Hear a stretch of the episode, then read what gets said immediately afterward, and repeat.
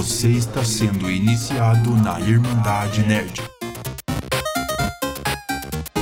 Olá, irmãos e irmãs do Irmandade Nerd Podcast, sejam muito bem-vindos a mais um episódio.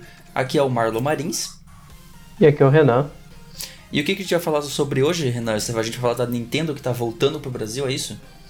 É, a gente vai aproveitar que foi. Deixa eu conferir aqui o dia que eu acabei de. eu olhei. O mais legal, eu, eu parece que eu tô com amnésia. Eu acabei de olhar e eu esqueci o dia. Peraí. É, foi dia 19, ou seja. Poucos dias. A gente tá, a gente tá é, gravando no dia 22, vai sair.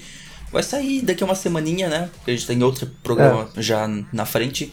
Mas ainda assim, esse programa não é sobre a volta da Nintendo. É claro que ele foi o gatilho inicial para iniciar é. essa pauta, né? Mas a gente também vai falar sobre o mercado brasileiro de jogos, né? Como que anda esse mercado Sim. aí de, de jogos no Brasil, né? É, porque é interessante a gente entender também o porquê que ela não voltou, ela tá voltando, né?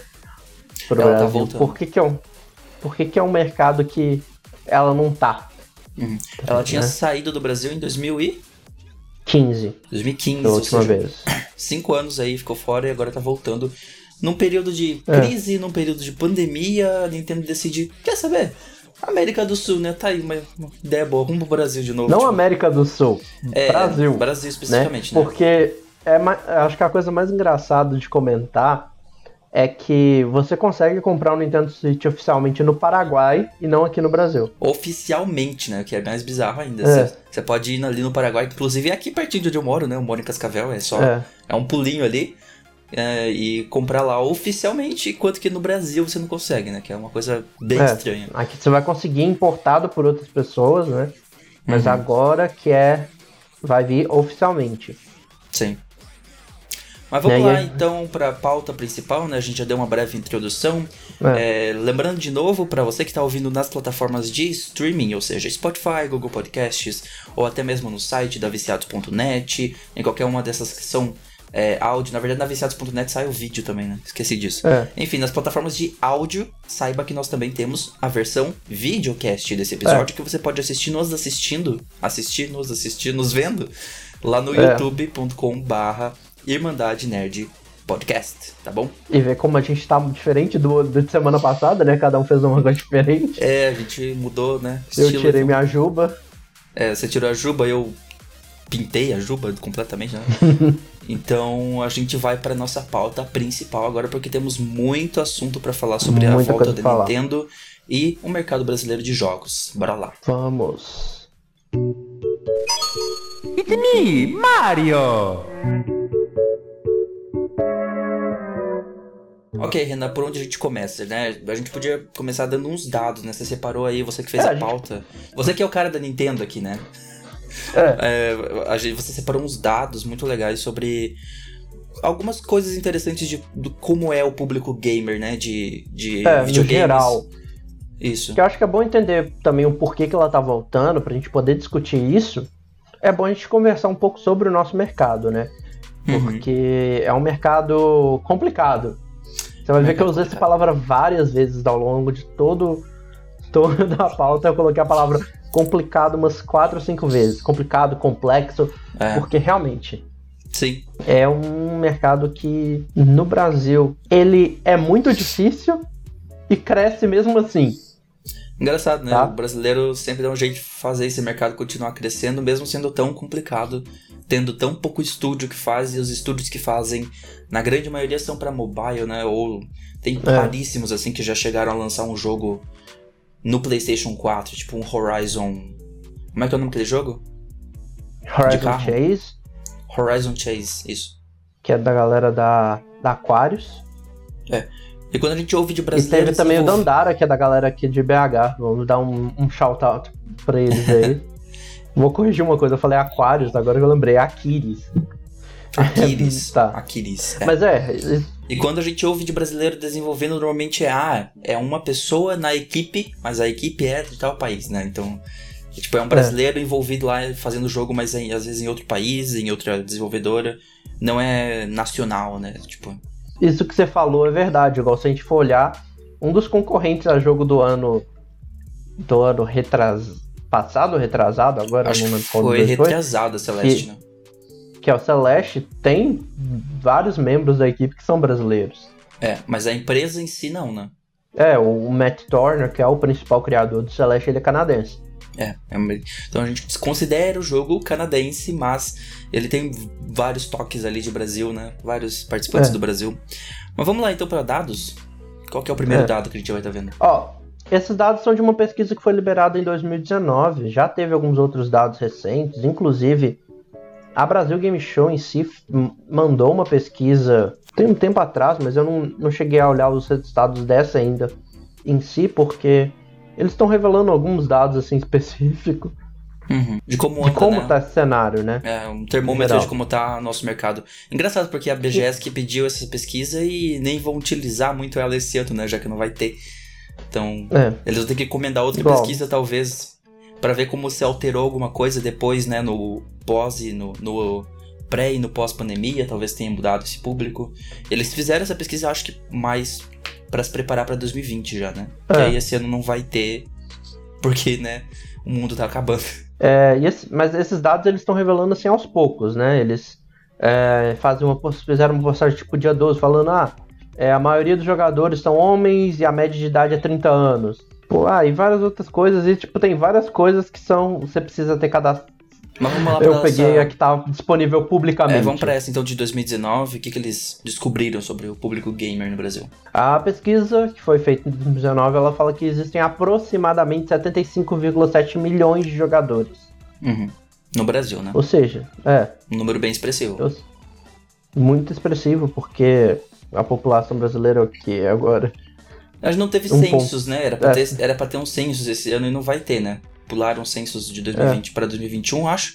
Então. Ó, de 2008, que foi a que tá aqui, 2018, que tá disponível no Google, é 209,5 milhões. Ah, 209? Eu achava que já tava mais. É. Então, 209 milhões. Ainda assim, é, é o que aí? Mais de 50%? Não? Não, quase 50%. Quase 50%. Uns 40 e poucos. Dá, dá pra ver que eu sou de humanas, né? Não sou de usadas. De usadas. É. Pra mim já tava mais que 50%, não. Quase 50% aí, 75 milhões de jogadores. Desse número, 83% eles realizaram alguma compra de item dentro de jogos nos últimos seis meses. Isso, eles não dizem é, se você comprou o jogo, mas item dentro de um jogo. É. Né? A famosa microtransação. É. É. Tipo assim, apesar que a palavra do, do artigo tá meio bizarra também, como é que. O que que eles levaram em conta, né? É, tipo, sim. isso contra loot box ou isso compra você ir lá e comprar, tipo, V-Bucks, isso conta? Ou se você tem que comprar skin, né? Uhum. E a principal plataforma, não surpreendendo ninguém, de 83% dos jogadores é o smartphone. É, os smartphones, é. Isso é. Aí, em sequência, vem os videogames e depois o notebook. Hum. Depois é o notebook, nem é, nem é um console é. ainda. É, acho que depois disso deve vir um desktop depois disso, algum cons alguns consoles, PlayStation e. Mas eu tô chutando, né? A gente sabe que é smartphone e videogames. Videogame seria o quê? Qual consoles em geral? Videogames? É, seria console no geral. Ah, então, então já estão ali incluído nisso, né? Eles não colocaram. É. Eu queria ver separado, assim. Tanto tem. Isso aí não achei separado nesse nível. Ah, então, então corrigindo, smartphones, daí consoles, né? De mesa. É. E aí. Videogames e por último notebooks. Notebooks. E depois deve vir e PC, é... imagino. E essa é a ordem de. O notebooks inclui PC. Ah, inclui PC. E... Ah, tá. Exclui. É notebooks e PCs. Uhum. É, e a plataforma preferida também segue essa ordem. Então a, a galera brasileira prefere primeiro jogar no celular, depois no videogame, depois no notebook. Uhum. É, Apesar que nessa aí vai ter uma taxa menor. E aí a gente enquanto 83% numa... usa o celular como principal, acho que só 50% prefere celular. Uhum. E a gente entra naquela discussão sempre do, do. A gente vai mencionar depois, pelo que eu vi ali rápido, mas aquela discussão do casual e do hardcore, né? A gente vai ver depois Vamos. os dados sobre isso, mas tem muita gente que compara que diz, não, porque smartphone é casual. Sabe? É jogador é. casual, é. ele não é um.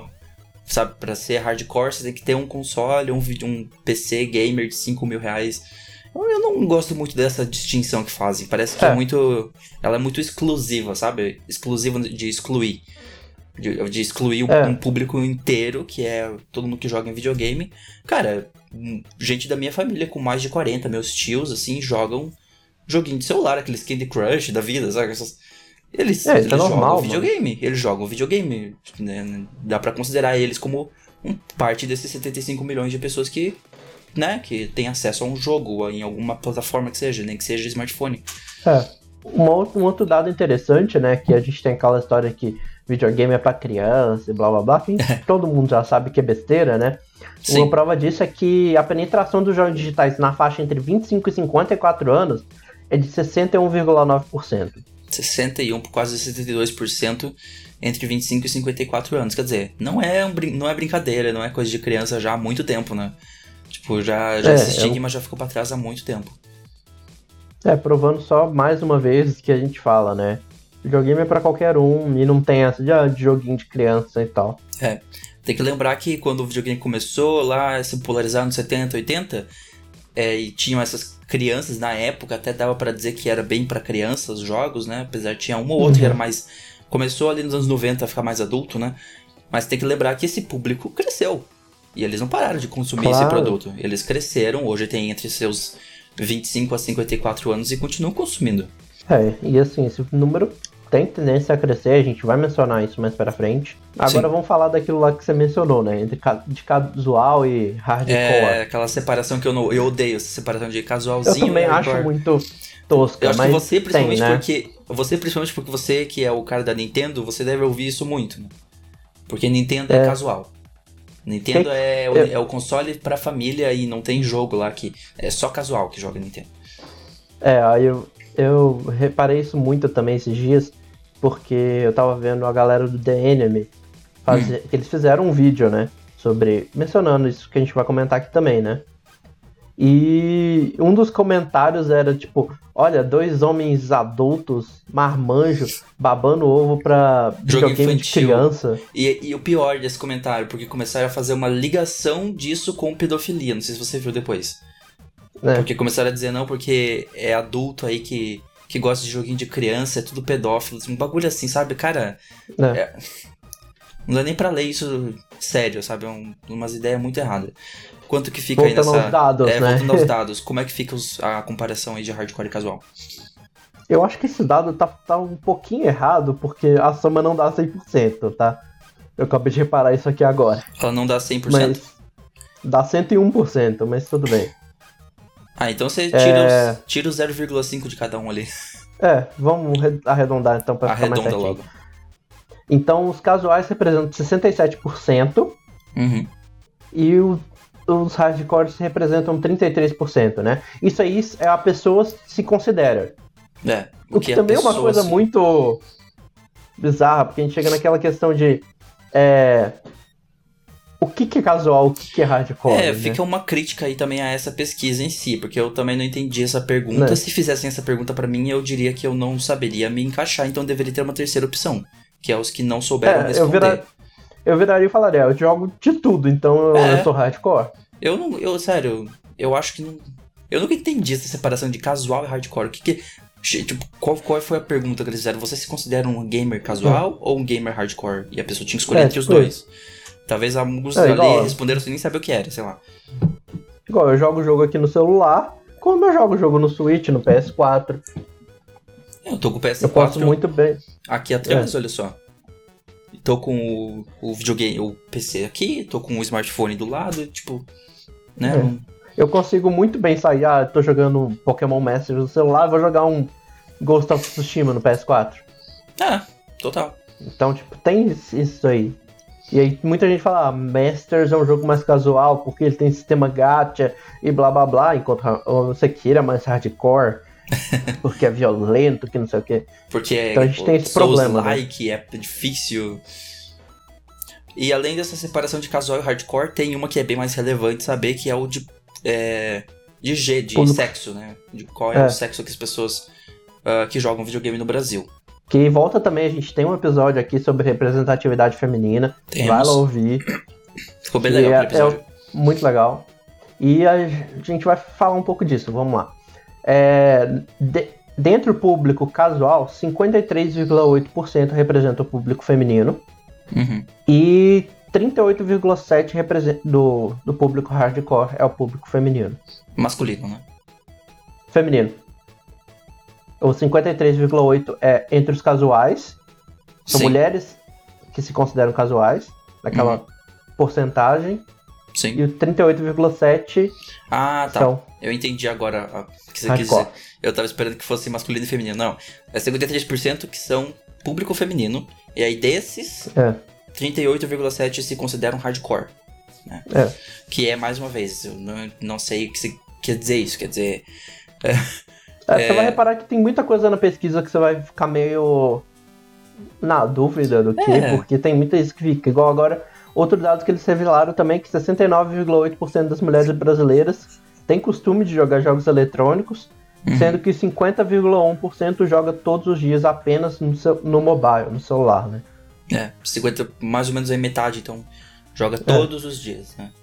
Que eu posso confirmar. Eu posso confirmar pessoas da minha família que não se considerariam gamer, alguns tias, tios, jogam todo dia algum jogo de celular. Agora vamos parar de falar um pouco do, de jogador em si, vamos falar um pouco mais do mercado, né? Uhum. O Brasil é o 13 terceiro maior mercado de jogos no mundo. É um número, é um, é um número não, dá pra, não dá pra se gabar muito desse número, não. 13 terceiro é. não tá muito bom, não. Pra quinta maior economia. E aí a gente é o maior em toda a América Latina. É, pelo menos na América Latina somos o maior, né? Mas é, é. O 13 terceiro lugar é, tipo, tem muito país aí na nossa frente ainda.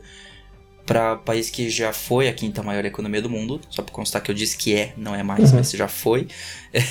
É, é, não é um número muito legal, não, 13 terceiro lugar, mas ainda assim. Mas a gente tá crescendo, né? Ainda assim tá na frente de muito aí, na, né? Então tem eu espaço para melhorar. Aqui, mas eu acho que a gente é um dos, se não o maior país emergente ah, é. nesse, nesse, no meio então, de, de mercado de é. jogos. Hum, bom saber, muito É porque bom. na frente da gente tem é, Alemanha, França, Inglaterra. É, quer dizer, Inglaterra, na verdade, entra como Reino Unido, né? Nem a Inglaterra em si. Então, uhum. Alemanha, França, Inglaterra, é, Reino Unido, China, é, Estados Unidos, Japão. Sim. Então, assim, pra gente crescer até nesse ranking tem um. Longo uma quantidade caminho. boa de pessoas pra gente passar, né? Sim. A gente teve um faturamento superior a 1,5 bilhão de dólares em 2018. 1,5 bilhão é. de faturamento das empresas, né? Então, contando é. aí provavelmente só empresas nacionais, é, é um número. Deve contar assim também Sony, a Sony do Brasil, né? Ah, e a o braço no Microsoft Brasil. no Brasil também. É. É um número grande, mas ainda assim não chega perto do, dos números que astronômicos que que tem de, de lucro em outros países. Poxa, é só você. Novamente eu puxando a Rockstar aqui, né? É, se você contar só a Rockstar sozinha já fez isso de lucro, né? Então. É, é. Esse, esse valor é em 2018 só, né? Só o ano de 2018. É. Então a Rockstar sozinha já fez uns 3 bilhões com GTA V só. A gente então, tem umas é... previsões boas para os próximos anos, que a, a, a, ideia é que em 2022 a gente deve crescer 5,3 3%. Até 2022. Até é, nos próximos dois anos. Que vai fazer é. com que a gente chegue a 1,75 bilhão de dólares. Uhum. É, dá pra ver que tá emergendo mesmo, tá crescendo aos pouquinhos, mas estamos chegando lá. Só no mercado de jogos de celulares a gente vai ter um aumento no faturamento de que vai sair de 324 milhões de dólares em 2017 para 878 milhões de dólares em 2022. É, e lembra que a gente tá falando em, em dólares, né? Então você joga aí cinco é. vezes mais o valor. É um número bem grande. E com relação ao desenvolvimento, em 2018 foram identificadas 375 desenvolvedores de jogos digitais aqui no Brasil. Então, é uma expansão número... de 100, 182% do que foi descoberto em 2014. Uhum, em quatro anos, né? Esse é. número é, eu, a... não, eu, não, sabia que tinha tudo isso, sério. Eu não sabia que tinha 375 empresas que desenvolvem jogos no Brasil. Uhum. Mas se e... você for ver, a maioria é pra mobile, né? Tipo assim, é, esmagadora. A gente vai ter um... Não só mobile, mas outros dois tipos de jogos, que é os jogos educativos e os famosos jogos, eu vou botar aspas aqui, sérios. Porque é meio bizarro essa classificação também. Sérios? Mas, tá. É. E eu não, não, não escrevi aqui porque eu achei não tão relevante, mas é legal falar que acho que dessas, 376 são registradas. Acho que só 96 que não tem registro ainda no governo. 216, então, assim, né? É, 276 e só 99 que não tem. Hum. Então, tipo assim, a gente está crescendo, a gente está registrando e já está dando nome aqui no Brasil. É. Para você ter uma ideia de como é que está sendo esse crescimento de produção aqui no Brasil, de 2016 para 2017 a gente teve um crescimento de 28% da quantidade dos jogos produzidos aqui no Brasil. Uhum. Se a gente tirar os jogos educativos e os jogos sérios, é, com grande aspas, para quem não tá vendo, né? É, isso sim representou um aumento de 50% de hum. 2016 para 2017. É, continua, a gente tá realmente no caminho de, de crescimento. É, e a gente vai vendo vários estudos assim, né? Se a gente for olhar que, quantos estudos a gente ouvia daqui a alguns uns anos atrás e quantos a gente ouve agora, né? Sim, tem a Kiris, tem a Behold Studio, tem a Behold, tem a Longhead House, eu acho que, que são, é, que é a galera do Dandara também. Uhum. Essa de BH que é? É, é. Essa é a Long Hat. Long Hat, né? Uhum. Então a gente tá crescendo, mas ainda. Ainda temos muito, um longo acho. caminho. Acho que é isso que a gente aprende com esses é. números, né? Que a gente tá indo no caminho certo, é. somos a décima terceira potência nesse mercado, mas tem um longo caminho pela frente. E a gente vai agora para outro tópico que são. Tem Van... mais um pontinho que eu coloquei aqui, mas a gente não vai entrar em específico nele, né? Hum. Que outra área que está movimentando muito a economia brasileira é o esportes. Né? Ah, sim. Uhum. Que ele cresceu aqui no Brasil, acho que até mais do que mercado de produção, né? Pior que é. é. Esse, esse ano era estimado, né, antes da gente ter essa loucura toda que a gente está tendo, é. que o esportes ia movimentar mais de um bilhão de, dólares, de reais. De reais. Aqui no Brasil. É. é. Não, Só realmente. isso é papo para outro episódio, né? Eventualmente a gente vai falar sobre Vamos, vamos. É, não, esporte, a gente tem que. A gente, a vai gente... deixa um episódio só pra isso. A gente vai ter que fazer um episódio sobre esportes. Não ainda nessa temporada, hein? Vamos fazer nessa temporada é. ainda porque é um assunto relevante. E realmente, esportes é um negócio que tá bombando no Brasil já há um certo tempo e não para de crescer. E é engraçado pensar que talvez em breve a parte de competição de jogos passe a de produção de jogos, né? É. Então, mas agora sim, vamos entrar nesse tópico que eu comecei a falar, que é o do mercado brasileiro, vantagens e problemas, né? O que, que nós temos de. É, eu, eu, eu coloquei vantagens pra gente falar, pensar se realmente tem alguma, né? Porque às vezes parece que não tem, mas às vezes a gente consegue achar uma aqui, uma ali, e a gente vai discutir isso, né? Uhum. Então são sim. basicamente prós e contras de, é. do mercado brasileiro. A gente vai reparar que o Brasil ele tem várias coisas que a gente dá um passo para frente, dá cinco para trás, dá três para frente, é bem complicado, né? não, é mas é, eu é falei, assim, o Brasil é assim tudo nesse país, né? Não tem é. uma área que não seja desse jeito. Você dá dois para frente e um, você dá dois passos para frente e um para trás, às vezes você dá cinco para trás para dar um para frente, enfim. É. E assim, é igual eu falei, né? A gente a gente está no mercado que é complexo, ele possui várias coisas, várias variáveis que eles afetam, acessibilidade, facilitar, facilidade de disponibilidade dos jogos, né? É, você até falou que você usa aquela palavra várias vezes, né? Complicado é o que define a, é. o mercado aqui no Brasil. Mas Porque é... a gente tem isso, né? Como acessível é um jogo, né? É, exatamente. Alguém fala assim, ah, beleza, o Brasil como é que chama? Conversão de. Se você converter um jogo lá de 60 dólares com uma taxa de 4 e pouquinho, você chega no preço de 240, 250, que é o que eles estão cobrando agora. É. Né? Na real, eles Mas já deviam estar cobrando vai... mais, né? Eles já deviam. Inclusive, já tem jogo aí vindo pra. Jogo full price de 60 dólares lá fora, chegando por 300 aqui, né? É. Sendo que normalmente aí, 300 você... é o que a gente pagava às vezes numa versão deluxe já. É. E aí você vira mas aí você repara quantos por cento os 60 dólares representam num salário americano, né? E quanto 250 representa num salário brasileiro. Sim, total. Eu sei, eu moro no né? Paraná que tem o maior. Como se fosse pra se gabar esse número, né? Maior. É, é, como é que é o nome? Renda mínima, é, salário mínimo do país. E ainda assim esse número seria de 25% do seu salário. Então você vai gastar aí o quê? 20, um pouco menos do que 25% do seu salário para comprar é. um jogo full price, AAA, desses daí que sai para consoles grandes, né? Grandes nomes.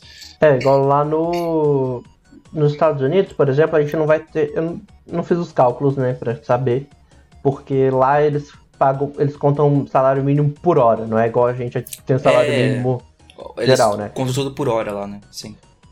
Lá eles recebem 7,25 por hora. Então, tipo, em, mínimo, um dia né? eles compram um jogo, né? O mínimo que você pode receber é, é esse valor, né? 7,25. Então, assim, com um dia de trabalho, você já tem já tem um dinheiro para comprar um jogo no fim do mês, né? Enquanto que aqui você vai comer um quarto do seu salário para comprar um jogo. O jogo, se você for falar do console, são vários é. salários é. para você comprar um console. Então é fora de proporção assim total. E o governo, a gente eu tento não falar do governo aqui, mas eu não consigo, né? O governo não dá nenhum é. incentivo nessa área, não tem incentivo nenhum para não tem um é, o, o, atual presidente se elegeu fazendo promessa para gamers. Vocês precisam sempre lembrar disso, tá? Que o atual presidente se elegeu fazendo promessas sobre, né, diminuição de preços e teve aquela enrolação lá de que ficou prorrogando e continua prorrogando até hoje, imagino, da diminuição dos impostos lá para 9%, né? Vamos, pra... Está tudo aqui pra gente comentar tá aqui também. coisas. É, então, Tem... que bom que você já colocou isso aí. Tipo assim, não entrei em especificamente muita coisa do governo, eu mencionei algumas, pro, algumas propostas que tem no governo, coisas que o governo fez e a gente Alguns incentivos, é. Para não dizer é. que não tem nenhum incentivo, tem alguma coisinha, mas é longe do ideal ainda. Eu gostaria de começar esclarecendo uma coisa que a gente sempre fala, que não é bem certa, né? É certa, mas não é. que eu acho muito engraçado. Porque a gente sempre ouve falando que os, os jogos, os consoles são classificados no Brasil como jogos de azar. Hum. A verdade é que é e não é. É bizarro você pensar que existe um, um meio termo, né, para isso, mas aqui no Brasil os consoles em si, eles são classificados como artigos para divertimento. Ah, o famoso né? lazer. Né? Artigo eletrônico é. para lazer, né? Tipo isso. E os jogos em si, eles são classificados como dispositivos de armazenamento para gravação de sons e afins, ou seja, estão na mesma categoria que CDs, CDs. DVDs. É, tipo, e sons música. e afins. Não tem, não, nem a classificação das coisas aqui no Brasil, nesse país faz sentido. Gravação de sons e afins. Não, não vai só e som no Blu-ray. Tá, é, e como ele tá num, num grupo meio complexo, né, que tem muita coisa, a definir tributação para ele é complicado, né? Sim, porque ele, ele tá numa classificação, mas essa classificação é errada. E aí vem o porquê que a gente fala que, na verdade, os jogos eles são classificados como jogos de azar. Eles teoricamente não são. Mas aí na hora que você é. vai olhar quanto que a gente paga de tributação, que você repara que sim, eles pode ser quase complicado, né? Certo. No Brasil, a tributação de jogos é, eletrônicos ele fica na casa de 72%. 72%. Que é praticamente, eu acho que se não é a mesma, é bem parecida com a de. É, Cigarro. A de. Tabaco. Ah, não, a de jogos eletrônicos em si. Ah, bom. Não, essa por isso que a gente, ia. A, por isso que a gente associa a ideia de jogos eletrônicos serem classificados como jogos de azar. Eles não são, não mas são. a tributação é a mesma. Se você fazer uma volta mental muito grande, você pode dizer que tem loot boxes dentro de alguns jogos que é. você tem que comprar e você não sabe o que vem, né? Parece muito um sorteio. Mas, enfim. O engraçado é que se a gente for pensar assim, a gente tá falando que o Brasil é o primeiro país que tá regulando o loot box, né? Estamos regulando. A gente não tem cassino, não pode ter cassino por aqui, mas estamos regulando loot box. Mas para piorar, vamos piorar essa imagem desses 72%. Não é só a mesma taxa de é, jogos de azar. É um valor superior ao que é cobrado com, em bebidas alcoólicas, tipo, até whisky. Uhum. Whisky era 50 e poucos por cento. Sim outros eletrônicos, então, tipo celular, tablets. É, nenhum deles chega a esse valor, 72%. Esse aí, celular e tablet, eu não lembro mais da tabela direito, mas era tipo 24%. Uhum. É, nessa E faixa. a gente é tributado mais que arma de fogo. Videogame tem mais tributação que arma de fogo. Tipo, a arma de fogo é 70 ou 71%. Então, cara, é, é complicado. Complicado. Assim, 62% é um valor você até colocou ali depois, né? 80%, cigarro, é, 80 é de cigarros, né? Quer é, a única é... coisa que a gente perde é pra cigarro. É, a única coisa que gamer perde nesse país é pra fumante. Só fumante mesmo que paga 8% a mais de imposto aí nos produtos que de vício deles, sendo que o nosso não é um vício, vamos deixar claro, não é parecer que eu tô comparando, mas 72% é um número absurdamente alto. Né? É. A e aí, a proposta, aquela proposta Tem uma proposta de emenda, né, que foi em, da Emenda Constitucional 51 de 2017. 17, três anos já que a gente fala sobre isso, né? tá? Três anos. Eu fiz eu vídeo não... no meu canal falando sobre isso, há três anos atrás. É. Eu vou mencionar a pessoa, que uma das principais pessoas do projeto, né? Mas hum. é, a principal pessoa que tá é a Marta Suplicy. É. Mas eu acho que ela já chegou a criticar, é bizarra a situação disso. São vários deputados que tem nessa. que são autores desse projeto. É, são vários autores. Aí, né? É, tem uma lista de. deve mais de 20 nomes aqui. Uhum. E a ideia desse projeto é que consoles e jogos que sejam produzidos aqui no Brasil eles sejam incluídos na lista de isenção junto com livros de CDs. É, livros de CDs. Uhum. Só que esse projeto foi colocado lá, né, no, no site da Câmara, foi votado, ele está atualmente com 149 mil sims e 1.179 nãos. 149 né? mil sims? É. Foi, foi um daqueles que viralizou então e começaram a votar em peso. Sim. Ah, inclusive, aí... é verdade, até eu, uma parte disso aí até eu ajudei, porque eu lembro que eu coloquei link é. até mostrou. Galera, votem sim isso aqui, né? Isso aí é apurado agora, tá? Apuração de dois minutos atrás. é. Só que aí você entra para ver as, os trâmites do processo, né? A última, a última atualização foi de um ano atrás, de 7 de agosto de 2019, que o projeto ele entrou para deliberação do plenário e tá lá até hoje. Tá lá até hoje. Eu não sei, eu ouvi falar que o estado de emergência que estava no Rio de Janeiro. Não teve um negócio assim que falaram que enquanto o, o Rio de Janeiro, o estado do Rio de Janeiro tivesse nesse. Eu não sei o nome exatamente, mas não é, não é estado de emergência, é de calamidade pública, um negócio assim por causa da, é, do alto índice de violência. Não podia acontecer esse. E por isso que estava sendo, né, todos esses, junto, junto com várias outras propostas continu, de emenda constitucional estavam sendo arrastadas por causa disso. Agora eu não sei é até é onde um isso é verdade. É um grande mentira, né? É um grande enrolação e tal. É, eu, eu não sei exatamente o que estão esperando para votar logo nisso aí, mas tá parado para ir pro Senado, é isso, né? E a gente vai deixar o link aqui embaixo. Eu tô tentando. Eu faço gestos, mas eu não sei. Vai estar tá na descrição no YouTube, no, é. no, nas outras plataformas, o link da consulta pública que eles fiz, que tá lá no site do Portal da Cidadania do, do Senado. Uhum. E dá ainda para você votar sim. Então, quanto mais gente votar sim, quanto mais é, sim ó, ajuda lá, ajuda melhor. a aumentar um pouco esse valor aí, né? Já tá enorme, mas vão aumentar mais. Só corrigindo, eu falei Senado é plenário. Então. É. E assim, e para piorar, né, a gente tá num. Eu nem coloquei isso aqui, eu deixei mais para mencionar. A gente tá querendo entrar no mesmo grupo de isenção de livros e CDs com o governo tentando tirar o livro desse grupo, mas tudo bem. Ah, eles querem tirar o livro desse grupo? Sim. Eles é estão óbvio, querendo né? tirar a isenção de, de impostos de livro. Mas isso é assunto para outro programa. Acho que é para outro programa, né? A gente nem vai chegar a comentar é. aqui muito, mas. Eu né? só mencionei isso. Tipo assim, a gente não tá nem conseguindo entrar e eles já estão querendo tirar coisa que já tá lá dentro, né? Que é coisa livro. que não. Que, né? Livro. Livro. Que, querem mais jogar na sua cara, que querem você que você seja ignorante, né? Basicamente isso. Vamos deixar isso para episódios de é, programas de política falar sobre. E vamos é. continuar aqui na nossa área de videogames, né? Porque senão. É. Vamos falar, não teve. teve... Só dando um respirando muito fundo assim, uh, me acalmando para continuar esse episódio. Vamos lá, para não soltar o que eu quero soltar. Vamos falar vamos que não teve nada, que o governo não fez nada?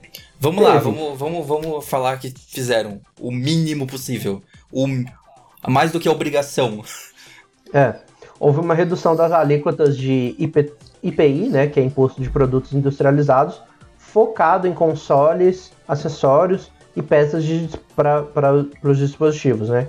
Que aí seria uhum. tipo a câmera o, do PS4, essas coisas assim. É. E essas é, esse imposto, essas alíquotas, originalmente eram de 20% a 50%. Hum, variava. E com né? a mudança passou de 16% a 40%. Ou seja, uma quedinha. Uma, uma quedinha. É. Passou do mínimo. E assim, você vai ter umas diferenças, né? Igual 50% era para console de mesa, acho que 30, 30 e poucos ou 40% era para console portátil. Uhum. E aí já mudou. É, não dá pra dizer que não foi feito nada também, mas é uma diferença bem pequena, né? Era de 20, caiu para 16 o mínimo, e o máximo chegava a 50, agora chega a 40, então caiu aí pouco. Mas... Agora eu vou criticar. Vai lá, manda. Né? Que essa, essa redução ela parece ser uma coisa excelente, né? Vão reduzir isso, vai passar para o consumidor. Nem, nem parece tão re... excelente assim, nem, nem parece tão é. excelente, mas vamos lá. Mas ela reduziu só impostos para consoles, consoles, produtos produzidos fora do Brasil. Fora do país. Ou seja, não incentiva a produção de consoles e coisas dentro do país em si. Na zona, na zona franca de Manaus, onde é. pessoas poderiam estar sendo empregadas graças a isso, né? E tudo mais. É. Pouco antes dessa medida ser publicada, por exemplo, a Sony parou de produzir PS4 aqui no Brasil. Exatamente, foi na mesma época, né? Foi, foi tipo antes. Não foi por causa da lei, mas ela é. parou pouco antes. Uma semaninha ou e... duas antes, né? E tipo, isso só reforça essa ideia deles de, ah, se eu vou ter vantagem para importar o console, para que, que eu vou pra produzir? Pra que, que eu vou lá? produzir aqui dentro, né? Então, é, é burrice, sabe? É, você não tá ajudando a aumentar a produção nacional de, de produtos, não tá gerando empregos e você perdeu uma empresa multibilionária japonesa que poderia estar aqui no Brasil né, produzindo consoles aqui. E eles saíram. É, e assim, Você até mencionou quanto... saiu antes, mas quem garante que eles já não sabiam, né? Quem garante que eles já é. não sabiam que isso ia rolar? Eles, eles falaram em nota, depois que saiu a lei, que não tinha a ver, na verdade, eles já tinham feito a decisão um pouco antes e tal, mas nunca é, se sabe, né? Né, é. eu acho bem suspeito, sabe? Tipo, duas semaninhas antes ah, vamos é. sair aqui devagarzinho, vamos deixar vir a notícia para parecer que não foi por causa da. Mas enfim. Ah, o Xbox e a Microsoft eles já tinham parado também a produção do Xbox One. Que o Xbox One, quando chegou, ele começou a ser produzido nacional. Mas a última vez que eu vi, assim, que eu tava vendo aqui notícias, é que eles estavam vendendo coisa lá em 2015. Então, provavelmente desde então a gente também. Todos yeah. os consoles que chegam aqui são importados. Exato. E assim, então você paga a diferença caro, que fez do... paga caro por causa da, do valor de imposto sobre né, importação, que é a, uhum. como é que é a IPI? É, é imposto é produtos.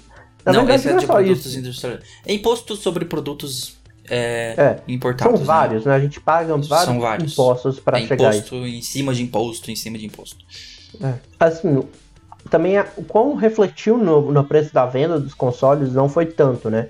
Eu acho que, o, se eu lembro bem, o PS4 caiu 100 reais. É, a manete do PS4 caiu 10 reais. a piada, parecia, né? é, parecia mais que você tava fazendo promoção de... Era promoção de loja, Pô. às vezes fazia já é. cair esse preço, esse total. Então, basicamente, com essa diminuição, agora você pode comprar, deixa eu ver, 40% de um jogo Dá pra comprar ele, dá pra cortar com uma tesoura assim. É. Você, com 100 reais você consegue comprar aí 40% de um jogo. Legal. É. Obrigado, governo. Muito bom. Agora vamos falar um pouco da Nintendo com o Brasil, Isso, né? É... Vamos, vamos sair desse assunto e falar mais da Nintendo, que é, era o que deu gatilho pra você fazer esse episódio, né? É. Foi falando sobre a Nintendo. sendo sincero, vamos voltar para aquela palavrinha, complicado? Complicado? Porque, ela, o relacionamento é. dela com o Brasil nunca foi simples, nunca foi. É. Ela foi sempre complicado. E, tipo assim, a presença da Nintendo aqui no Brasil sempre foi de forma terceirizada. Tá? Era sempre uma, uma empresa que representa aqui, né? Não era é. Americanas é. que não, fazia não. venda de. Eu fiz uma mini história de como é que era. Ah, então tá. Cada é. uma a gente vai vamos, mencionar vamos, aqui. Vamos ver com calma. Mas, mas assim, eu lembro que ela era nunca uma... você nunca teve a Nintendo of Brazil aqui é, produzindo teve. jogos. Sim. Né? Assim, vamos falar um pouco da PlayStation e do Xbox para você entender qual que é a dificuldade da Nintendo de entrar aqui, né? A PlayStation e o Xbox, elas conseguem entrar aqui, tiveram essa fácil entrada, pelos simples motivos de que tanto a Sony quanto a Microsoft, elas já estavam no Brasil antes é. de lançar o console, né? Se você para pensar, Microsoft e Sony são empresas que produzem uma manopla imensa de, de opções é. de produtos, né? Eles não vendem só console, inclusive muito antes de fazer consoles de videogame, eles já produziam outras coisas. Microsoft é. tem, o Windows tem, a Sony produz as te melhores TVs que tem no mundo já há muito tempo, rádios. É. Uh, se não me engano, a Sony começou fazendo rádios lá há muito tempo atrás, enfim, talvez eu esteja enganado.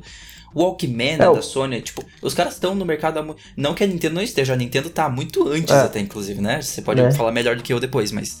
Tipo, eles... de jogos, é desde a década de 80, finalzinho, acho que finalzinho de 70, começo de 80. Né? Jogos é. eletrônicos, você diz. Mas como empresa, a Nintendo nasceu em 1889.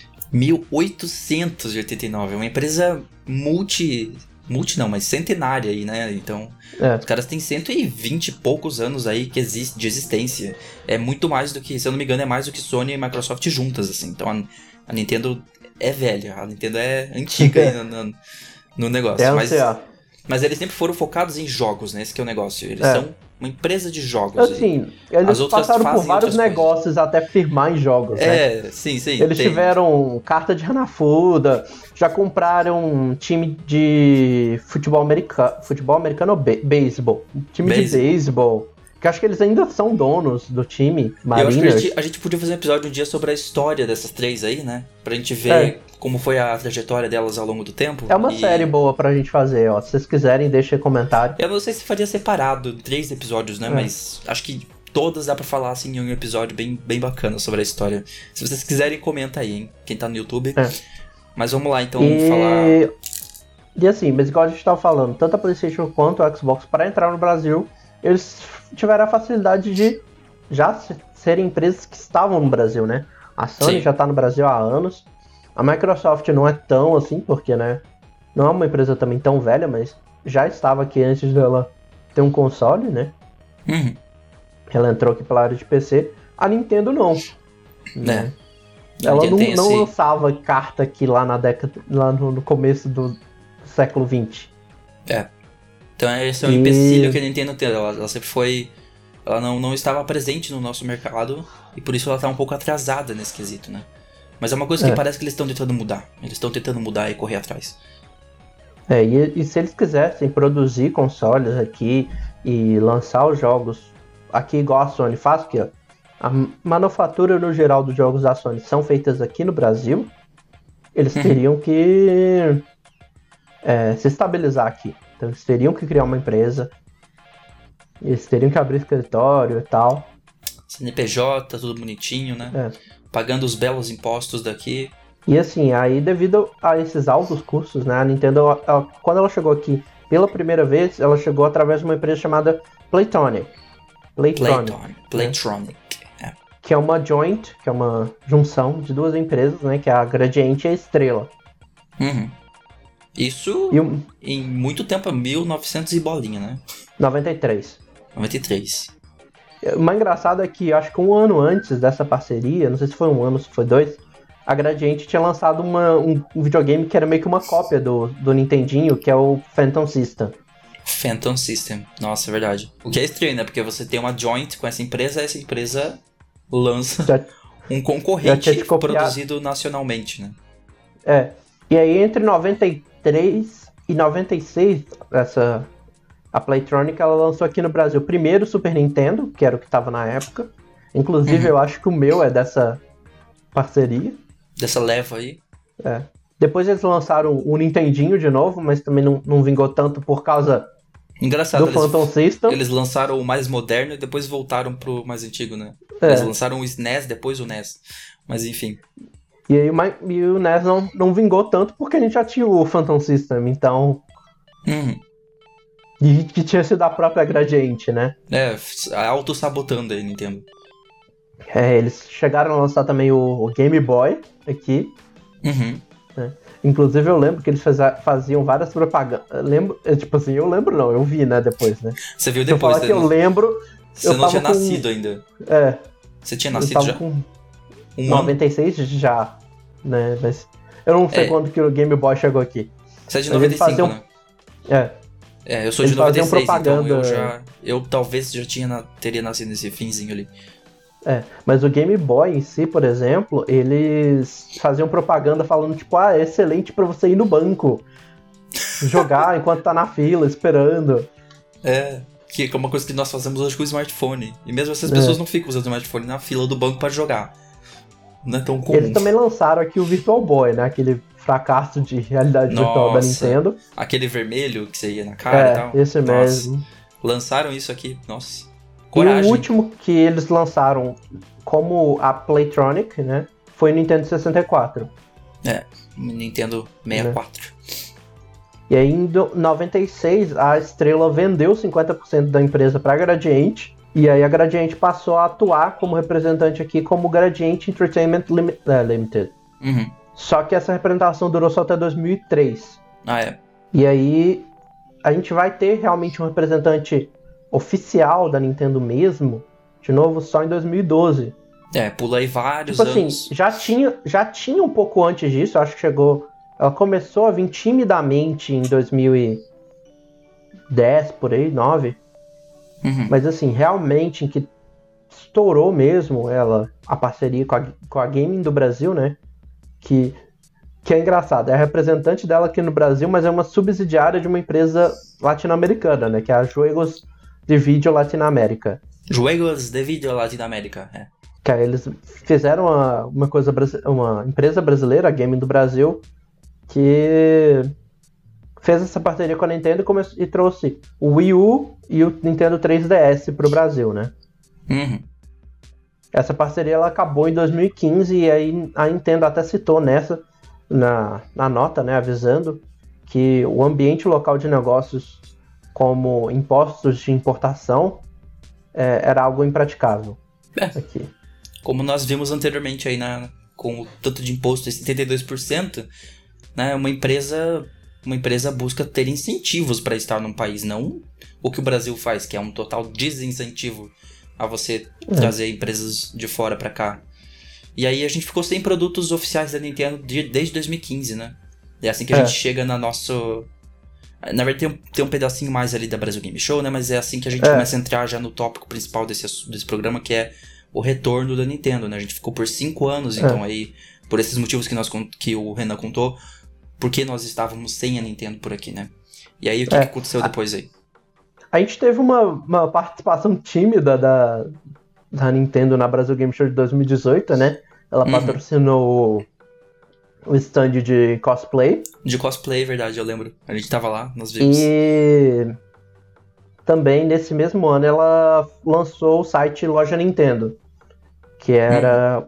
é um site, você digitar aí loja.nintendo, eu não sei se tem .com. Deve ter porque não tem domínio.nintendo. Acho que é loja.nintendo.com, uma coisa assim. É, é é, na verdade, nem a loja, é store.nintendo.com.br. É, .com.br, isso. E aí você consegue comprar alguns jogos, não são todos que tem pro Nintendo Switch lá. Aí você pega o código e resgata no, no videogame. Mas é uma loja à parte, ela é. É, e é digital, então. É digital, é. Não, não vem nada físico para você. Sim. E aí, em 2019, ela participou ativamente né, da edição, né? Teve um stand Inclusive, é... ela trouxe o Lu Luigi's Mansion para jogar aqui, que tava há duas ou três semanas de lançar. Hum, é, nós, nós testamos, né? Nós jogamos lá. É.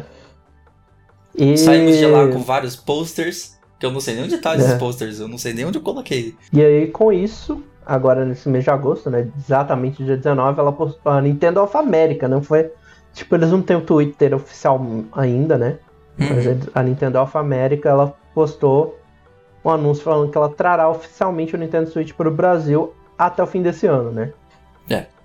Até o fim do ano que eles vão. Não que vai durar até o fim do ano. Eles, part... Até é. o fim do ano para eles se estabilizarem aqui, né? Se instalarem é. e começarem a vender oficialmente o Nintendo Switch no Brasil, finalmente. Para você que queria um Switch, ó, tá aí. Finalmente vai estar. Tá... Você não vai precisar importar e pagar. Você ainda vai, ainda vai pagar caro igual, não tem como. É, e eles até postaram na, nas contas do Instagram e do, do Facebook da, da, Nintendo Brasil, que aí tem, nesses dois tem. Eles postaram o mesmo texto em português, né? Ah, é, falando, eles postaram em português também. É, legal. Falando que eles estão animados de trazer, de anunciar que o Switch vai estar disponível pro Brasil, né? Três anos depois do. É. Três? Eu até vi que a Brasil Game Show Três. respondeu, né? Com um coraçãozinho. É. Brasil Game Show que esse ano tá num hiato aí, né? Ia ser legal a gente poder ver. Ia ser legal fazer esse anúncio numa. É. Né? numa BGS, num stand. Eu, imagine, eu imagino que provavelmente era uma decisão deles, sabe? Uhum. Ia ser tipo isso. Eles iam deixar pra anunciar, ó, tipo, a partir de semana que vem ou da outra. Que eles iam estar? Tá? É. Tipo, ah, finalzinho de outubro vai começar a lançar o Switch por aqui. É. Aí não tem a Brasil Game Show mais para poder anunciar, eles anunciaram virtualmente mesmo, né? Uhum. Exato. Eu imagino que lá em outubro a gente. Por, por aí, eu não imagino que mês que vem, imagino mais para outubro a gente deve receber os outros detalhes, né? Porque eles não falaram quais que serão os modelos que vão chegar aqui, quais acessórios, é, quando que vai chegar ou por quanto que vai chegar. É, eles deram poucas informações. Eles falaram, a gente vai chegar é. aí. Eventualmente nós vamos chegar aí. É, falou, fica atento nas redes sociais que a gente vai dar mais detalhes. Isso. E tem gente falando, por exemplo, que acha que ela vai chegar com o preço mais ou menos que já está no mercado, que é 3 mil e pouco, justamente para que ela. Não para ela oferecer uma coisa viável, mas para ela começar já controlando o preço do mercado, não deixar ele correr igual um louco que tá, né? Uhum. É uma estratégia inteligente deles, né? É, porque agora, como, como tava, tá, ainda depende muito de importação, e agora, por exemplo, nesse, por causa de tudo que está acontecendo, a gente teve uma escassez na produção, né? Porque indústrias pararam e várias coisas assim. É, eles dúvida, não estavam conseguindo pegar a demanda, os preços do Nintendo Switch aqui no Brasil espalharam, né? Uhum. É, tem um, uma coisa da, que a Nintendo lançou ano passado, eu acho até engraçado, que eu tava muito interessado, que é o Ring Fit Adventure. Que é eu vi, eu vi o Damiani esses tempos atrás jogando com Ring Fit. E aí eu fui procurar. A única loja que eu achei no Brasil tava vendendo ele por dois mil reais. Dois mil? Um acessório do Nintendo Switch. Caraca. É um jogo, na verdade. Tá aqui, ó. Ah, é um jogo? Da loja. Aí ele vem com o Ring Fit. É, vem com o anel e vem o jogo em si. Uhum. Eu acabei de pesquisar aqui, está na mesma loja que eu achei por 2.516,40 centavos. Caraca. É quase comprar um console novo. É, praticamente isso. Para você se exercitar em casa, que seria uma coisa legal de se fazer é. na pandemia, né? Já que a gente não pode sair para fazer. Poder pode, tem gente que tá aí com é. sua vida normal, né? Mas não é ideal você sair, né? Não pegar um vírus aí numa academia, todo mundo pegando aquelas barras lá. Seria é. legal você ter um em casa, mas se você estiver disposto a desembolsar dois mil e poucos, né? É. Mas aí a ideia é que tem muita gente falando isso, que acredita que em primeiro momento eles vão tentar controlar o preço, né? Deixar um preço mais acess... não, não tão acessível, mas que não esteja tão louco, né? Tipo, ah, é, que, que faça até eles perder um pouco de dinheiro do que eles gostariam é. de estar ganhando com lucro lá fora do mesmo produto, mas para poder, né? Não deixar especulação, né? Corretor. Exato. Porque se você chega aqui e fala, olha, o console vai ser 2.700. É, as você lojas que um vendiam... preço é. A, que vendia acima não vai. Exato.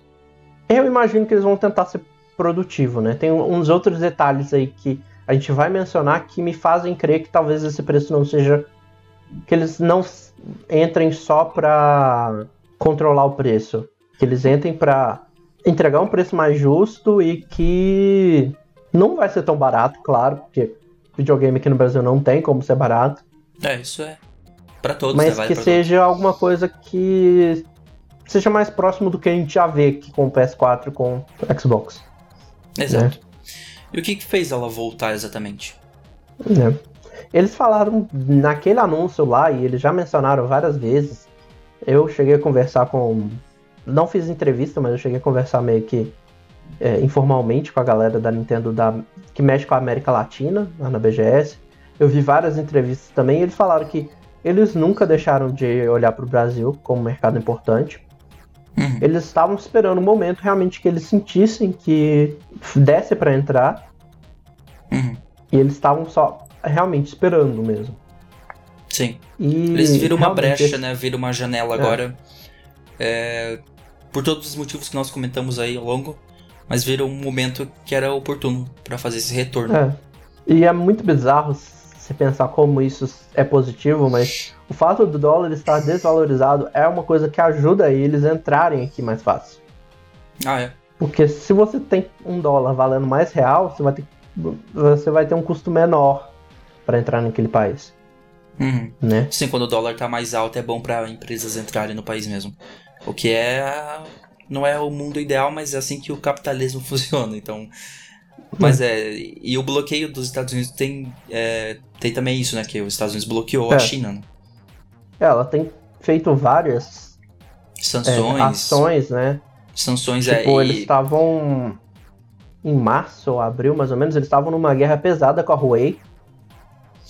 Total, nossa, assim, eles até baniram que a Huawei utilizasse alguns o Android, né, algumas coisas do Android. Eles podem usar o É. Android ou não? Uma coisa assim. É. Eles não E podem usar agora- algumas, algumas funções que eram ligadas à Google, né? Porque a Google é, É. americana. Então, se você tem um Huawei, você já vai estar aí com um Android todo modificado, que não vai ter serviços da Google. Isso não é muito legal, né? Não foi legal pra É. Huawei.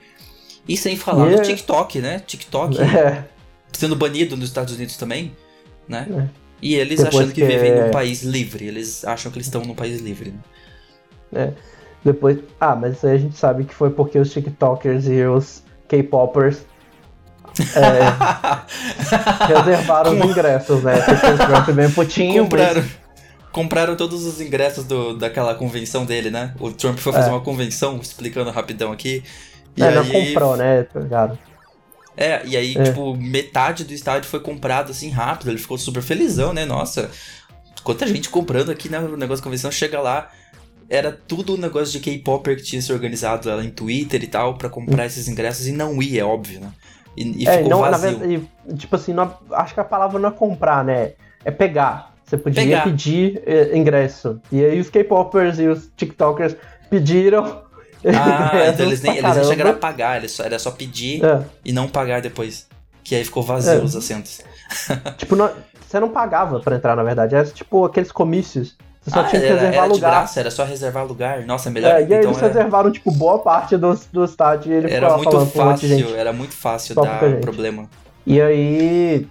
E aí o Trump isso, ficou né? tristinho, baniu o TikTok, agora o TikTok vai sair dos Estados Unidos, que é é a grande democracia que eles têm, né? Que, que É. inclusive vale pro Brasil também, né? A grande democracia onde você pode banir um aplicativo com a desculpa, eles estão inventando lá várias desculpas, né, do porquê o TikTok é prejudicial por ser chinês, porque tem coleta de dados e não sei o que, enfim. Mas aí com isso tem várias empresas, não só a Nintendo, mas várias empresas que têm produção parcial ou até completa na China, buscando alternativas de produção, né? É. E nós, nós podemos ser uma opção, né? A gente tem a Zona Franca de Manaus, né? Que é tranquilo. grande, grande polo nacional de produção de indústrias ali, né? Eu sempre É, achei muito- estranho a Zona Franca de Manaus ficar no meio da Amazônia. Vamos construir um polo industrial, onde? No meio da floresta amazônica. Eu sempre achei muito estranho o local dela, mas enfim. É, é bom pra assim- quem. Pra, pra... Eu entendo por que foi feito lá. Foi pra industrializar a área, pra modernizar a área, né? Gerar empregos na região, enfim. Mas é estranho construir um polo industrial no meio da floresta. Mas beleza. Mas tem gente achando que não vai ser lá, né? Tem gente achando que vai ser no, no que tá se tornando conhecido agora como Vale da Eletrônica, ou Santa Rita do Sapucaí, em Minas Gerais. Em Minas Gerais, que é tipo o nosso Vale do Silício. É. Vai ser a nossa Que é o- versão do Vale do Silício futuramente, daqui 150 anos. Que é onde a gente tem a maioria das produções eletrônicas, é, é lá em Santa Rita do Sapucaí. Uhum. É perto daí? Não, é pro sul É que- de Minas. É, Minas Gerais é bem grande, né? É mais perto É. de São Paulo, então. É, mais perto de São Paulo. E tem- então tem gente que acredita que eles. Um dos motivos deles estarem voltando pro Brasil é para usufruir da Zona Franca de Manaus. A gente acha que eles vão para Santa Rita do Sapucaí, então isso também é uma coisa ainda que tá muito mistério, né? É. Mas eles disseram até o fim do ano, né? Até o fim do ano nós É. temos a volta da Nintendo produzindo, então vocês esperem. O que, que nós podemos esperar? Preço diminuindo aí? Já que eles disseram que vão chegar com preços competitivos, que não vão ser agressivos e colocar um preço lá em cima, né? A gente pode esperar uma É. diminuição do Switch. Não sei tanto, não sei quanto, né? Isso é uma coisa que a gente vai ter que ver. Porque a gente tá vendo caso aí com a, a Sony e o Xbox que reduziram tipo 100 reais, 100 o preço reais, por causa das é. leis, né? Não, sim. E mesmo assim, Você vai achar eles por dois mil, dois mil e pouco. Então você uhum. vai achar o Switch por essa faixa e é mais ou menos a faixa que se você tiver procurando numa época saudável, né, que tem muito Switch, você vai achar mais ou menos por isso. É, numa é. época saudável do dólar, você diz, da economia, enfim. Não só de, de dólar, mas também de produção. Uma, uma época que não tem escassez. Ah, é, porque tem isso, né? Varia muito a escassez de oferta e demanda de produção, é. enfim. É uma coisa que você tem que ligar lá o seu avisador de preço. Tem vários avisadores de preço aí, Zoom, sei lá, essas coisas, né? Paga nós, Zoom. É, esses negócios que avisam para você quando cai preço e tal, né? Para você ficar ligado é. e ver quando que é o momento mais oportuno. Mas a gente não pode dar um dizer com toda certeza, não, vai cair o preço. Eu acho que é.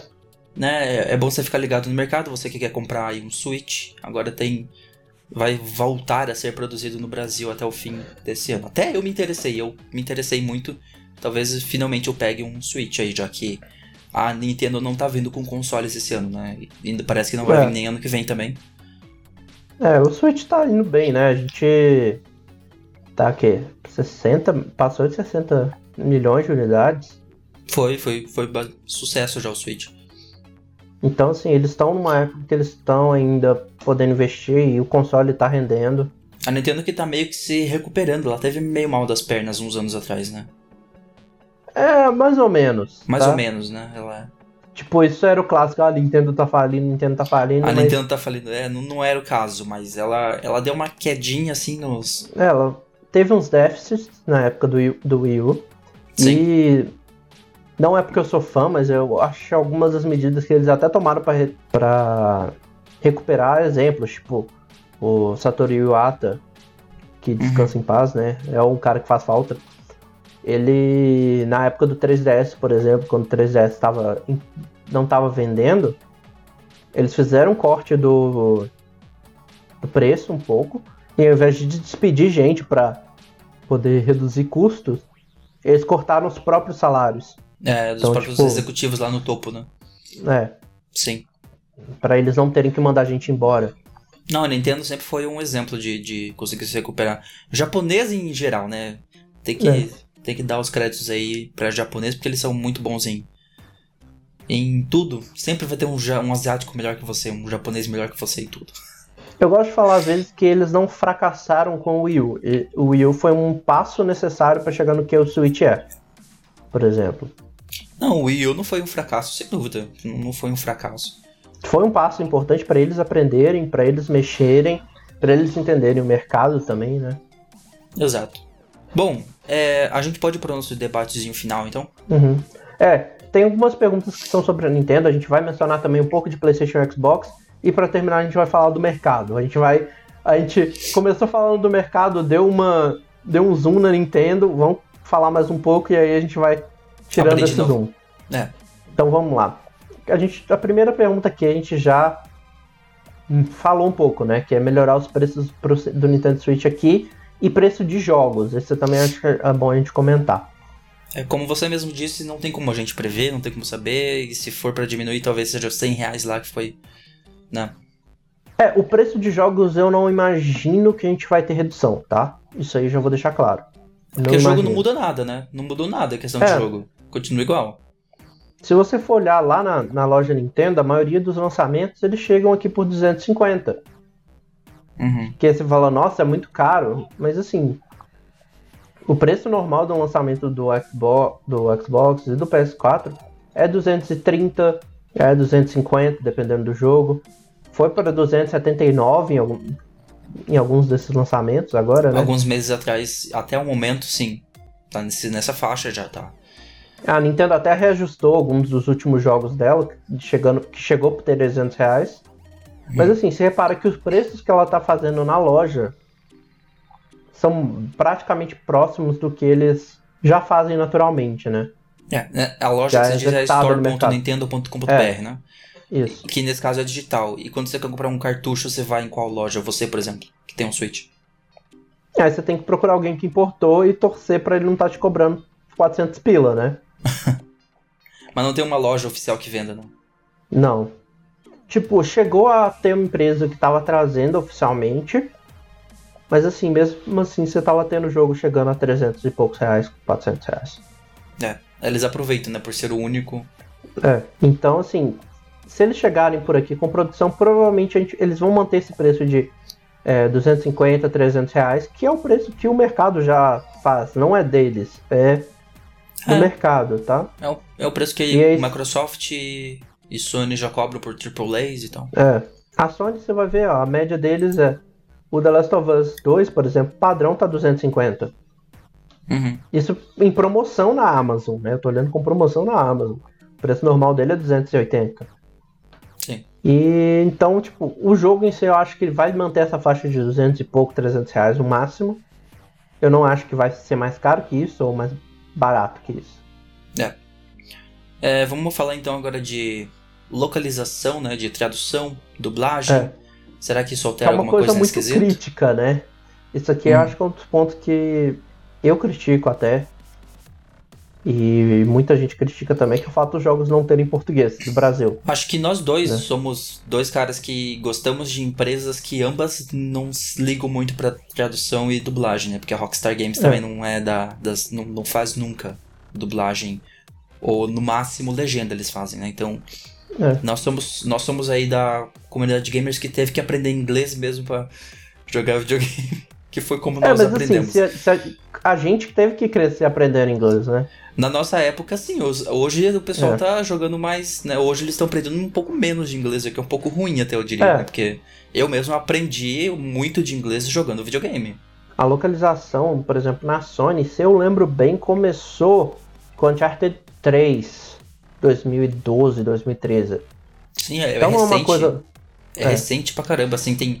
Agora que estúdios, nos último, na última década, que estúdios brasileiros estão se especializando em né? Já tem aí saindo estúdio é. que faz só pra jogo e tal, né? É. E a gente tá vendo agora dublagem chegando junto com o jogo, né? Que eu lembro, por exemplo, quando Assassin's Creed Black Flag foi anunciado, ele foi anunciado que ia ter dublagem em português, só que ela chegou numa atualização depois do lançamento. É, sim, agora já lança, né? Pronto. É. É um passo que a Nintendo tem que fazer. Eu vejo que ela tá fazendo isso aos poucos, por exemplo, jogos mobile são traduzidos. Então, se você hum. abrir Fire Emblem Heroes, se abrir Mario Kart Tour. Traduzidos no, tipo, que, os menus, o que aparece na tela, porque não tem. Os textos também. Os textos, Com né? Fire Emblem legenda... tem muita história. Então, mas as não é histórias du... estão em português. Mas não é dublado, né? Dublado com voz. É. Mas eu acho que assim, pelo menos uma legenda é, já, já vale. Já é. Já é localizar. Eu imagino que esse primeiro passo é, é o que eles precisam fazer, pelo menos localizar. Tentar trazer a legenda em português. Uhum. E não é difícil, tá? Porque até jogo indie tem legenda. O... Se você assistiu essa semana, por exemplo, eu acompanhei o Indie World, que foi o, o a apresentação de indies da Nintendo. Tá, aqui, uhum. tá lá no canal do YouTube se você quiser assistir. Ou se estiver aqui no YouTube, tá aqui no canal. É. E um dos jogos que apareceu lá, que é o Spiritfarer, que é um jogo indie da, de uma empresa canadense, ele tá em português. Uhum. Então, assim, é uma, hora, uma coisa que já passou da hora da Nintendo fazer. Eu vejo os esforços deles no, no mobile, então é, vários jogos deles no mobile já estão traduzidos, mas eu acho que já está na hora deles trazerem isso para os consoles, né? Para os títulos é, deles, né? E talvez esse tem... retorno deles, esse retorno deles incentive isso a acontecer, né? É, eu já falei, eu já, eu já falei algumas vezes no Twitter antigamente, até já eu não lembro se eu cheguei a mandar currículo, mas quando eles estavam procurando gente que falava português. Mas eu traduzo, mano. Sério. Só me contratar. Eu traduzo tranquilo. Não cobro caro. Então se alguém da Nintendo estiver ouvindo, ó, só me contatar, tá? Sim. eu acho que a gente também pode falar agora que a gente falou um pouco do mercado, falou de, dessas dificuldades que a gente tem, né, no mercado em si. Pensar o que isso vai significar pro PlayStation e pro Xbox, né? Que a gente vai ter novos consoles no final desse ano. Uhum. Né? Se você não sabe como é que tá o pé, a gente tem do, três episódios do, da ascensão da, da nova geração aí. Isso, Deve vir um logo ouviu... logo pra cobrir essas coisas novas que teve, né? É, em breve teremos o quarto episódio, né? Estamos esperando juntar bastante coisa para poder fazer um quarto episódio, mas já tem três aí, né? A gente já falou de é. hardware, já falou de muita coisa sobre eles. E aí, é claro, a gente tem então o lançamento desses novos consoles, PlayStation 5 e Xbox Series X, junto com essa nova vinda do Switch oficialmente pro Brasil, né? Não é um lançamento hum. novo de console da Nintendo, mas de certa forma é pro Brasil. Vamos dizer assim. É. O Brasil é novo. Vai estar tá aí disputando. Será que vai comer um pouco desse mercado? Pessoas que iam comprar um PlayStation 5 ou um Xbox Series X. Acho que na verdade daria para comprar vários suítes com o valor que eles vão chegar aqui no lançamento, né? Mas enfim. É. Será que é vai. É isso que eu vou comentar. Um dos motivos que eu coloquei isso aqui é porque a gente também tem que reparar é, sobre esse cenário todo que a gente viu comentando para Nintendo, como é que isso vai chegar para os novos consoles, né? Uhum. Tipo, se eles vão chegar, o que eu, sendo sincero, eu duvido muito. Então, assim, se você já tá no sonho de. Ah, novembro vou lá na loja X comprar. Eu pensei em falar uma loja aqui, mas ela não tá me pagando, não vou falar o nome. Não falaremos, é, não falaremos. Vou lá na loja X é, comprar o meu PS5 e provavelmente não vai ter, meu querido. É. Eu, ó, o do Xbox, por exemplo, a gente teve um comentário oficial e falaram que eles estão tentando. Sim, eles estão tentando trazer o Xbox junto com o lançamento aqui no, no Brasil. Brasil. Mas eles não uhum. garantem. Sim. O Xbox One demorou para chegar aqui. Pior que demorou. Então, não esperem, ainda mais agora que o dólar tá que tá. tá 5,60 hoje, pelo que eu vi. Eu acho. Porque varia tanto. No início do mês tava um valor, já tá hoje, agora Vamos de novo. Mas Vamos é... fazer o que eu sempre gosto de fazer, é acessar o Pokédólar. Pokédólar. famoso Pokédólar no Twitter. Pra você que não conhece aí, Pokédólar. Recomendação da semana já. Mas enfim, é exatamente isso que você falou. É... Não dá para dizer que vai ser uma guerra aí entre os três chegadas de console no, no país, porque os outros dois nem vão. É possível que talvez nem cheguem, né? E eu, eu não mencionei isso antes, mas isso é uma possivelmente uma das sacadas da Nintendo. Hum. Que é, tipo assim, ela aproveita que os outros mercados vão ter essa competição e entrega num mercado que não vai ter. Exato. É muito bom, muito bem pensado. Eles estão com uma estratégia boa, né? Eles vão aproveitar, olha só, já que quem aí tava guardando dinheiro para comprar esses consoles e não vai mais poder comprar, temos aqui a nossa opção, olha só, o Switch. É. Está disponível agora para você. então é muito legal a estratégia deles, eles estão pensando bem no. E assim, realmente, igual que eu falei, não esperem esses consoles por agora. O mercado brasileiro não tá fácil. Se a gente tivesse, por exemplo, aquela lei de isenção aqui, a gente já estaria muito. E o bom dessa lei de isenção, por exemplo, é que o foco dela não é só trazer os jogos para cá, mas é incentivar aqui dentro. Então, se o uhum. jogo está sendo produzido, se o console está sendo produzido aqui, ele estaria isento de, de, imposto. De alguns impostos, né? Ou diminuição de alguns é. deles. É, como você disse, a gente está tirando o zoom agora e voltando a falar, saindo do Nintendo e falando do mercado em geral. É, existem então medidas que poderiam ajudar né, a melhorar isso, mas é, é aquilo, é, é, isenção de imposto, é você criar programas para empresas, é, sabe, terem motivo para abrir alguém querer abrir uma empresa de jogos de jogos no país, porque atualmente isso tem que ser meio insano ou amar muito o que você faz para querer abrir uma empresa de jogo, contratar gente num mercado volátil como é esse nosso dentro de um nicho que é o de videogames dentro do país, é. sem incentivo nenhum do governo para produção, para empregar gente, né? Então é uma questão bem delicada. Como nós vimos ao longo do episódio, que vem melhorando ao longo do tempo, não dá para dizer que tá horrível, mas, né? É, e tem aquelas medidas que querem ajudar a melhorar, mas estão paradas, né? Ou ajudam tirando 100 reais do negócio. É. que não dá pra dizer que é nada, é alguma coisa, mas. É, mas é um. Cara, 100 reais é me menos da metade do que um jogo do negócio, né? É pouco. Eu ia usar pouco. uma expressão que só tem em inglês, né? Que é baby steps, né? Que é os passos de bebê. É quase isso. É, tipo isso. É uns passinhos de formiga, eu diria. É, é, é, tá melhorando, mas não estamos lá. É isso que a gente tem pra dizer é. sobre o mercado brasileiro de jogos. Tá melhorando, mas não estamos lá. E aí lá. eu acho que a gente pode terminar com essa pergunta que é: o que, que a gente pode fazer? Nós gamers? É, no geral. A primeira coisa que eu falaria é assina a procuração. Assinar não, né? vota sim na procuração. Quanto mais voto tiver, por exemplo, naquela procuração, uhum. na, naquela consulta pública, né, na procuração, consulta é, pública. Consulta pública, é isso. Quanto mais votos tiver lá, mais pressão vai fazer para os deputados Aprovarem. votarem. É, exatamente.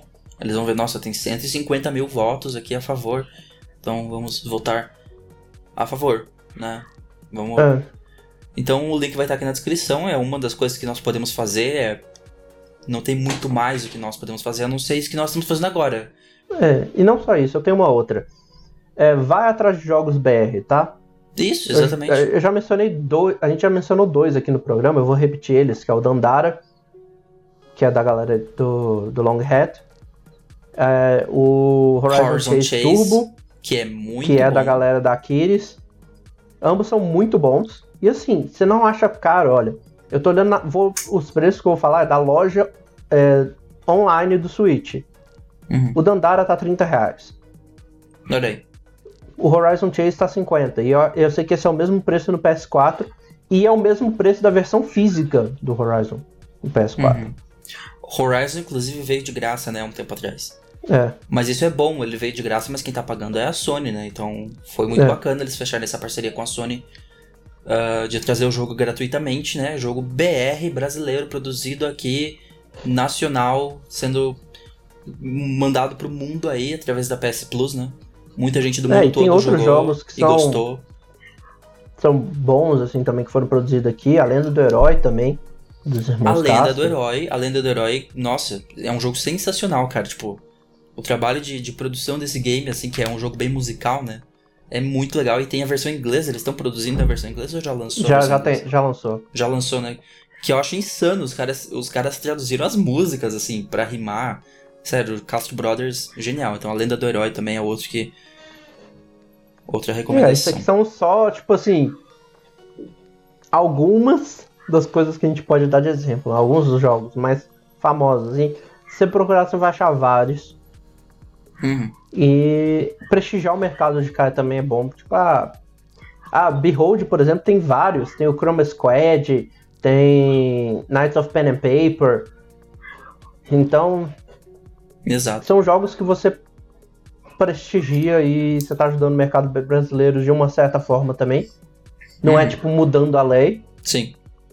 Mas é isso. Pressiona é... também. É, acho que é isso. E vamos para recomendações da semana. Aproveitando que a gente está falando do assunto, já fica a recomendação aí, né? Dos jogos que a gente mencionou. Já é. fica aí a primeira recomendação, que é, por exemplo, Horizon Chase Turbo. Eu entrei no PS4 pra, no, no site da PlayStation Store para ver quanto tá. Tá 50 reais. E é um jogo sensacional. É. O jogo tem 5 estrelas. Aqui é, é, um jogo muito bom. E fica a recomendação dele. Tem o Celeste, Dandara. que o Celeste não é brasileiro, mas é produzido por alguns BRs aí, né? O Dandara. E o, o A Lenda do Herói. do Herói. Tem vários outros também que a gente fica muito tempo aqui. É, mas então vamos lá para nossa recomendação normal da semana? Bora lá. Sugestões, seu guia nerd da semana. Bom, eu vou. Posso começar com a minha então? Vai ser uma série Pode. da Netflix que eu estou terminando de ver. Falta o quê? Deixa eu ver aqui. Tô na temporada 3. Eu ah, parei tá. no Beleza, episódio. Tem temporada. Oi? Tem temporada. Achei que você estava roubando a minha indicação. Ah, é? eu parei no episódio 4. Faltam 5, 6, 7, 8 pra terminar. Que é Dark. Dark é uma série ah. muito, muito legal que eu curti bastante. É... é uma série difícil de falar sobre.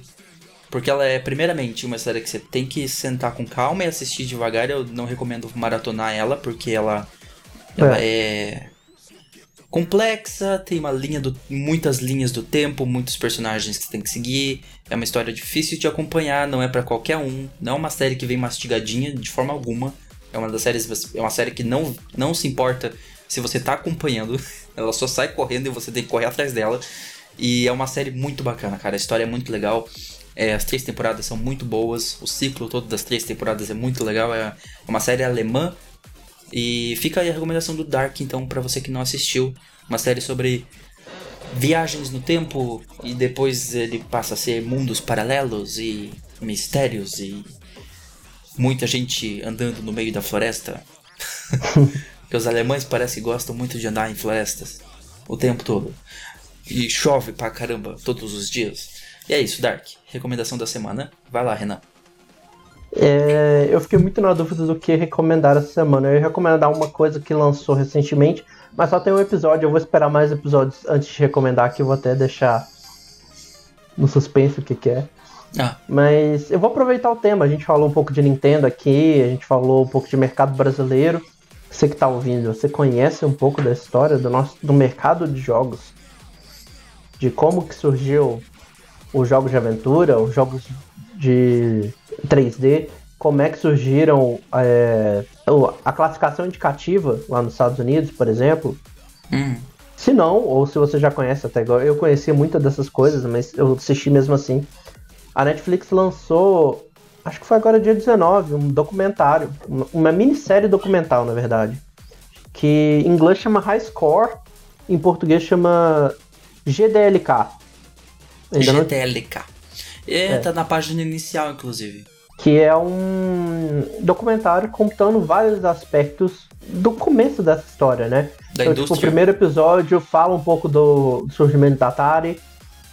Uhum. O segundo episódio, por exemplo, fala muito de como a Nintendo salvou o mercado de do Crash que teve, né? É, eu que tô com... pouca gente sabe, né? Eu tô com ele aberto aqui, inclusive, olha só, tá tocando aqui os stories dele. GDLK e... tá na página inicial mesmo. Eu, eu, não tinha notado que era uma, uma história sobre, sobre a história dos videogames, né? Muito bom. É. Já vou colocar na minha lista. E aí, aqui. cada episódio tem uma coisa, igual tem um, tem um episódio que é só falando de jogos violentos e como isso é, levou ao surgimento da ESRB. É. é. Muito legal. E é muito legal. E quem, quem narra é, esses episódios é o Charles Martinet. Uhum que talvez eu falando assim, muita gente não conheça, né? Mas é o, a voz do Mario. Ele faz a, a narração do, dos seis episódios. Isso. Ele que já teve no Brasil algumas vezes na BGS, né? É, eu tenho foto com ele, eu tenho o autógrafo. Minha credencial tá aqui atrás. Ah. É, deixa eu ver se eu pego. Ah, é, você mostrou mesmo que ele conseguiu autografar. Você conseguiu o autógrafo dele. Deixa eu ver se ela é autografada por ele. Pela voz do Mario. É, as minhas credenciais estão aqui também, mas eu não não tenho não tenho autógrafo, gente. Desculpa, o meu eu só tenho não não consegui autógrafo de ninguém. Só tenho um monte de fita um monte de fita de pulseira que eu não sei porque que eu guardo. Eu gosto de guardar as pulseiras de coisa. Mas é. Mas eu curti só a única coisa que eu falei e eu até cheguei a comentar hoje com umas pessoas que eu tava conversando, é que tem um errinho, né, na legenda que na hora que fala do, do surgimento da Nintendo, na legenda aparece 1989, mas ah, é? no áudio original e a verdade é 1889. Eu acho que a pessoa, a pessoa que estava legendando achou que era muito ou ela confundiu, ou ela falou: "Nossa, mas é uma empresa que faz jogo desde 1800 e não, tá errado, eu vou colocar 1900". Mas tem como mandar é. sugestão de correção, né? Pra Netflix. É, eu, eu, não, eu não mandei ainda, mas eu, eu vou mandar depois. É, porque é uma e informação tem uma outra hora importante. que, que eles. Eu não sei se é no documento. Eu não reparei se, se na, eles falaram diferente na, no áudio, né? Mas na legenda apareceu que. falando que a Nintendo publicou o Night Trap no Switch. A legenda ficou meio confusa, ficou parecendo que a Nintendo que foi patrocinou, mas ela permitiu, né?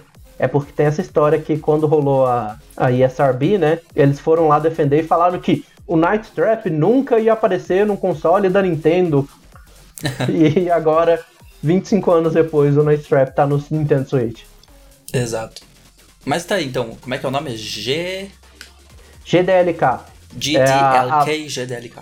É, que é a abreviatura para Godlike. Ah, é, Godlike. Não, bom. Apesar que o nome em inglês é High Score, eu prefiro o nome em inglês. Ah, em inglês é High Score, em português é Godlike. É, é legal quando é. eles traduzem para português e mantém em inglês e ainda colocam uma é. sigla, não é nem uma sigla, é, é uma, eu fiquei meio assim, acrônimo. assim, mano, que eu saiba GDLK é Godlike, mas... Ah, você tá chutando que é Godlike? Não, GDLK é uma gíria usada lá nos Estados Unidos para Godlike. Hum. enfim, enfim confuso. Mas é legal que eles traduzem e, e mantêm a língua original. Bela tradução, às vezes. Às vezes eles traduzem e colocam o subtítulo, né? Enfim. É. Mas é isso, temos um episódio então. É... esse episódio que é sobre. que foi sobre. Né, nós começamos falando sobre o mercado, fomos, como você mesmo explicou, entrando na Nintendo, por causa do tópico que é o tópico da semana, que é o retorno da Nintendo, né? É. E fomos depois saindo um pouco também, voltando a falar do mercado, mas é isso, ficou um episódio bem bacana. É, vamos dar os recadinhos finais de sempre. Você pode seguir a gente no Twitter e no Instagram em Irmandade Nerd Underline. E o Renan vai apontar agora para você que está no YouTube.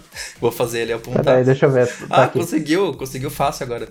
Pera, Isso que eu tô. É, o meu tá fácil porque eu inverti a minha câmera. Minha câmera tá invertida, então quando eu levanto o braço direito eu sei já que tá aqui.